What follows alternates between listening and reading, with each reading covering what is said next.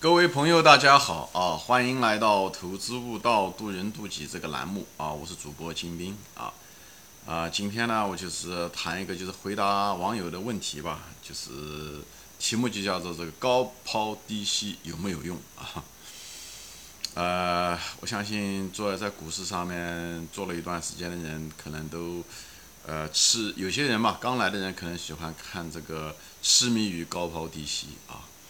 啊，有些人呢，就是做过高抛低吸，做了很多年以后，最后得出来的结论是，高抛低吸没有用啊啊！我个人的呃观点也是一样啊，高抛低吸其实是没有什么用处啊。会来说，会来说说啊，解释一下子为什么？我先把结论下了啊，嗯。但是呢，股市的我前面说过啊，股市的本质它就是波动啊。那么就是说，那既然是波动的话，为什么不利用这个波动呢？我专门还谈到过啊，股市的本质就是波动，怎么样的利用波动啊？大家有兴趣可以往前面翻一翻啊。嗯，但是有的人会自然而然的就想着这个波动，那么高抛低吸不是利用这个波动的一种非常好的方式吗？啊，就像大家看到的一些规律，看到水往低处流，那就可以建大坝，对不对？建风车，对不对？可不可以利用这个规律呢？啊，这是一个非常好的一个想法啊，这是一个非常好的一个愿望。但是遗憾的是，在股市中的时候，很多看上去呃一目了然或者是很自然的想法，其实在股市中，嗯，不一定适合啊。因为股市它跟这个自然规律不一样，因为股市是人类的人类活动的结果，是是你买它卖啊，所以它的那个规律，呃，是不断的是在变化之中啊。但虽然它的总体的规律是波动，但是你能不能够利用这个波动？呃，这毕竟是在变化中，它跟自然规律不一样，它它不像水往低处流，对不对？它是有一定的确定性的，它也不像是太阳从一直从东边升起，它有一种规，所以呢，在这种情况，对人类的一一种是自然规律，一种是社会规律，而人类的自然规律。这是自然界的自然规律，可以重复使用的，可以你了解了，你就可以用啊。这就是我们为什么在读书的时候学的大多都是自然规律啊。所以呢，这些东西呢，学了为什么要学呢？学了就是要加以利用啊，对不对？水往低处流啊，啊，万有引力啊。我们学了这些规律以后，可以把火箭送上天啊，对不对？但是人类的这个另外一块世界呢，就是叫做社会科学啊，他们又称为社会科学，就是跟人类有关系的。而人这个东西最大的本质是什么呢？是变。啊，人个人也在变，社会也在变，所以呢，它的所有的很多的规律啊，所以呢，它一直在变化中。所以历史其实呃很难重复，但是它又有一定的借鉴作用，它又无法重复，但是呢，它又有它的韵律，讲的就是这个东西，就是它有在呃不变中有变啊，在变中它又有不变，就是。这样子的一个东西，所以这就是为什么啊，股市呢也是属于呃人类活动的一范畴，所以呢，呃，在这方面的研究的时候呢，就是呃，它自然科学和人文科学不一样的地方，对它的态度不一样的地方也在于此，好吧？我就在这地方稍微展开说一下这个事情，那么我们就开始谈到，回到这个中心的这个话题，就是高抛低吸有没有用啊？啊，怎么说呢？就是。我先谈一下子技术分析吧，因为谈到高交呃高抛低吸的时候，很多股市上有很多人做短线交易啊，他们做这种呃技术分析来分析啊，能不能够做高抛低吸？我就举一下子我做的这些高呃高抛低吸啊，曾经呃在我的这个股市生涯中，相当一部分时间是做的是技术分析啊，因为天下有很多聪明人啊，这所谓的精明人。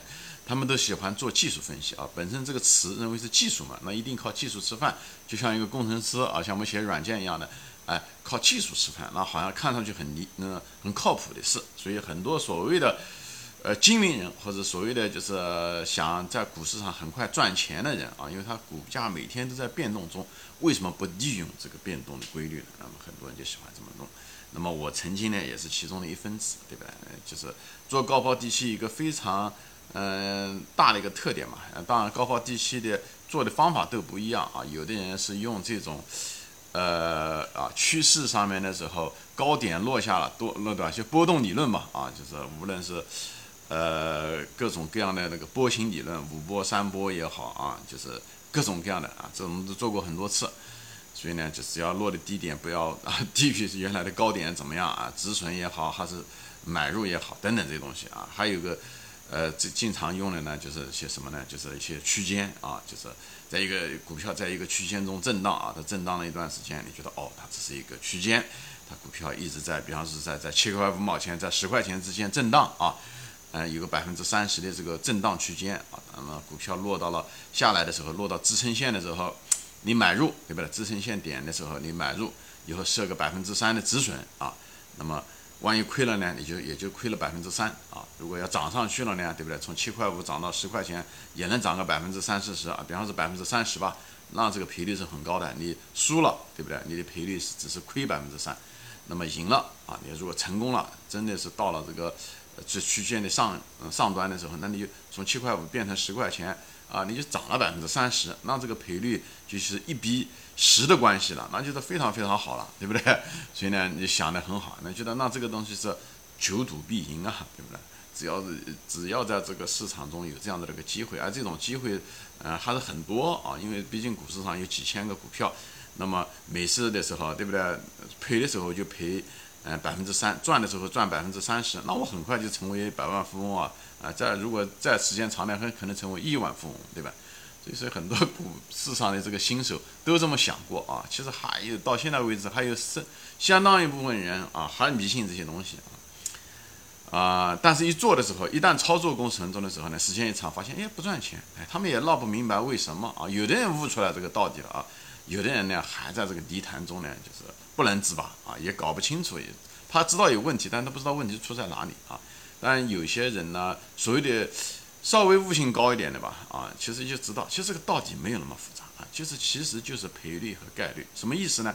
就是虽然你的赔率是一比十，对吧？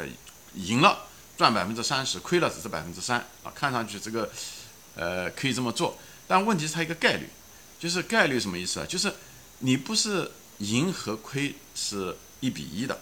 不是你们两个的概率是相等的啊，就是可能性相等的，什么意思呢？就是它下跌的时候，它常常出现一些假突破啊，就是这样，它一跌下来，这把你那个三百分之三十的止损线给它砸了以后，它又跑上去了啊，它又跑上去了，但你都止损掉了，对不对？所以呢，嗯，那你如果再买进来的时候，它又跌回来，以后又让你亏了百分之三，所以呢，它那种假突破的概率要比你。真正你买入了以后，一下子从七块五变成十块钱，那个概率要小，要大很多。也就是说，你真正能够真的就买到了那个低点，也没有止被止损掉，以后真的像你如你所愿跑到十块钱，这种概率还是小概率事件。哎，大家有兴趣，你其实可以把所有的区间打开看一下就行了，因为它每一次往上涨的时候，它不是一下子就涨上去的。中间有无数次震荡啊，嗯，它有的时候还跌回来，以后跌回来了以后，所以大家有兴趣去想，还所以呢，就是你如果不相信啊，就是有的人说哦，那我看的这个图是这样子那样子啊，嗯，我也赚了些钱，那个都是你的选择性记忆，明白吗？都是你选的，因为你头脑里面只记住了你成功的啊，或者是你在图上面看到的东西啊，因为我曾经做过无数次的测试，各种指标止损线是。百分之一也有，百分之零点五也有，百分之十也有，各种各样的指标，测了几千个股票，跨度是不同的时间啊。中国股市才活了三十年啊，美国股市活了一百年，就这些数据都测过啊。你就想一想啊，你就想一想，这是一个，这是一个智慧啊，这是一个智慧是什么呢？如果这个东西行，那么还要你干什么呢？还要你天天扒在 K 线图上面干什么呢？就像我们这样的程序员写一个程序，就自动运作就行了。自动运作就行了。那照讲，量化基金是最赚钱的，但是遗憾的是，这些这个事实，这个世界上的事实不是这样子的。首先，第一点，做技术分析的人，大多数人，绝大多数人都是赔钱。第二点，量化基金的存活率，那所谓的最聪明的人，用的是最好的硬件啊，最好的网络，最好的工程师。量化基金平均的寿命不超过三年，啊，不超过三年。你就可以想，当然世界上也有赚钱，最赚钱的也是量化基金，但它用的方法不一样，它一秒钟交易几十次啊，就是，所以这是另外一个话题，我就不想展开。就什么意思啊？如果这个规律真的赚钱的话，计算机赚的，它识别的机会要好很多。你还得一个图一个图的看，一个股票一个股票的看，对不对？它那个计算机可以同时看几千个股票，在几秒钟之内就可以识别出来。那为什么这么好的好事，为什么没人做呢？问题是做这些事的人大多数都很快啊，这些很多量化基金啊，存活没存活几年就完蛋，所以就说明这个东西不 work，就这东西就是不行。不管你怎么想，不管你良好的愿望是怎么一回事情，就像你想抄底是一样的啊。很多人就喜欢抄底，哎，一看这个股票，哎，那么，呃，嗯，那个底底部的时候，哎，好像能抄到，为什么不抄底呢？那个都是事后诸葛亮，那都是后视镜看东西。很多情况下你都忽略了，那个底是只有过去以后，你前面一百天跟后面一百天比起来的时候，发现那个才是底。你在下跌过程中你是不知道底的，就这么简单，好吧？我就不展开说了啊。所以呢，你为什么为什么有的人痴迷呢？他用这种方法就是，呃，高抛低吸，呃，对吧？支撑线的时候买，阻力线的时候卖。他为什么有的时候会赚钱呢？因为它是有个概率，它也有你赚钱的时候。但是很多人呢，只能够记住他成功的时候。所以人嘛，他一个选择性记忆。其实你如果是这完全是尊重事实啊，你就是你就写一个程序啊，你自己不会写，雇有人写个程序，把这所有的数据 test 一遍，你就会得到的跟我是一样的结论。这个是这个活我干过啊，最后这个东西是不仅仅是我干过，无数的人都做过啊，中国股市、美国股市都做过，最后的结论是一样的，只是别人讲了你不信啊。所以呢，因为你看到的时候这个。呃，区间啊，它有阻力线，有这个，有个，你就想当然的就认为是这样子。你一干，为什么又不又不行了呢？说明这东西就是不行。你你的感觉是有偏差的。我讲了，人是有选择性记忆，他只能够记住他成功的，他忘了大多数他失败的时候的情况，或者是赔钱，或者是不挣钱的情况。所以呢，赌徒也都是有选择性记忆，要不然的话，所以呢，赌徒一直也有选择性记忆，他只能够记住他到赌场上亏了很多次的时候，他为什么每次还回来呢？他总能够记住了少数的几次他赢了大钱的时候的情况，所以他头脑里面总有那种快感，在他的头脑中记忆着，就像你那种快感记忆着你高抛低吸成功的时候，那高抛低吸失败的时候，你人有意无意的都会避免痛苦，就头脑中啊，他就会忘掉这些东西啊，是这样的，就像一个老鼠一样的，人家做过生物实验，做那个老鼠在一个笼子里面，他每次按那个开关的时候。哎，他不是每次都给它食物出来，但是只要有食物，哪怕是一百次只能出来一次，那个老鼠会永远按那个开关啊，哪怕是一百次只能够，如果是出十次，它也按，一百次也是一千次它也按，因为它总会出来，就像那个赌徒按那个老虎机的那个把手是一样的，这个都是人性，这是动物性，就是人性中的那个动物性啊，在我们这个地方人性中都有，只是在股市上面呢暴露无遗啊，所以呢，人就有的时候，这就是为什么。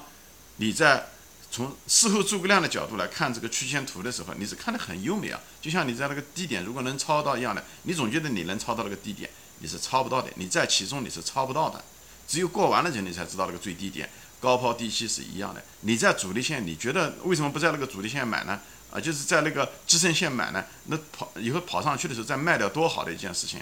但是支撑线常常它在支撑线上能待很久，有的时候经常支撑线会被打破，打破又跑回来，你这样的来回震荡，左右刷是挨嘴巴，最后你你每次都是差你的成本钱，你每次都止损百分之三百分之多少，有的时候人还不肯止损，那亏的更多，对不对？你因为人性中的计算机其实在这方面执行力比人还好，就是这样的计计算机也不挣钱，程序也不挣钱，所以你凭什么要挣这个钱呢？所以人啊不要贪心。为什么有的人缺乏这种智慧？很多情况下并不是我们人不聪明，是因为我们就是因为我们的贪心。所以呢，所谓的精明啊，觉得就像小商小贩一样的，你觉得来回就可以挣这个钱，啊，不像你想象的那个样子，就是这个原因。你忽略了概率和赔率之间的关系，好吧？所以呢，在股市上大多数情况下都是这样子的，真正赚钱概率小，就赚如果赚很多概率小，或者是呢？概率大的呢，赚钱少，啊，赚钱少都是一样。比方抢反弹就是个典型的例子。我专门一些节目中谈到过这些东西，我这样就不展开了。抢反弹就是典型的例子，反弹的概率是大概率事件，但是呢，却只能赚那么一点点，赔率小。所以大多数抢反弹的人都赔钱，就在这个地方，或者是不赚钱，就是在这。那么高抛低吸是一样的啊。你如果真的不理解高，嗯，赔率也好，概率也好，也没有关系。你就记住，如果这是个常识啊，为什么人？这很简单，如果这东西行的话，那早就被计算机代替了，还留你干什么？对不对？所以这个就是常识。为什么我们不知道？就是我们的贪心啊，我们贪心，因为我们想一夜暴富，或者我们想短线内能够短期内就能赚很多钱，所以老是看 K 线图，就是个典型的一个例子。所以呢，你的那种贪心，想很快赚钱那种贪心，导致了你呢看到那些东西其实是不存在的。你的情人眼里就会出西施，你就能够在那种看那种高抛低吸的时候呢，你就会觉得你也可以赚钱。这个图形摆在那个嘛，那个都是后视镜，明白吗？那事情过去了，你觉得哎，这钱这么容易赚，为什么不赚？好吧，今天我暂时分享到这里啊，就是。呃，我还没说完啊，我远远没说完关于高抛低吸的一些心理，因为只是现在今天谈的是技术分析，我就是因为我是一个认为技术分析是没有什么用处的啊，就绝大多数情况下都没什么用处，用处非常非常小，所以呢，用视图用高抛低吸用技术分析这条路是肯定走不通的啊，我是有血的教训，花了很长时间绕了一大的弯啊，笔记写了，我不说了吗？笔记写了几大箩筐啊，现在放在地下室里面还在发霉啊，所以呢，我就希望大家不要。重复我的老路啊，这条路是不通的啊。如果通的话，计算机就给你代替了，啊，也不需要你哼哧哼哧坐在屏幕面前盯着这个图啊，所谓的盯盘也好，啊，看走势图也好啊，只是一条死路，只会浪费你的时间和浪费你的金钱。行，今天我就暂时分享到这里啊，谢谢大家收看，我们下次再见，欢迎转发。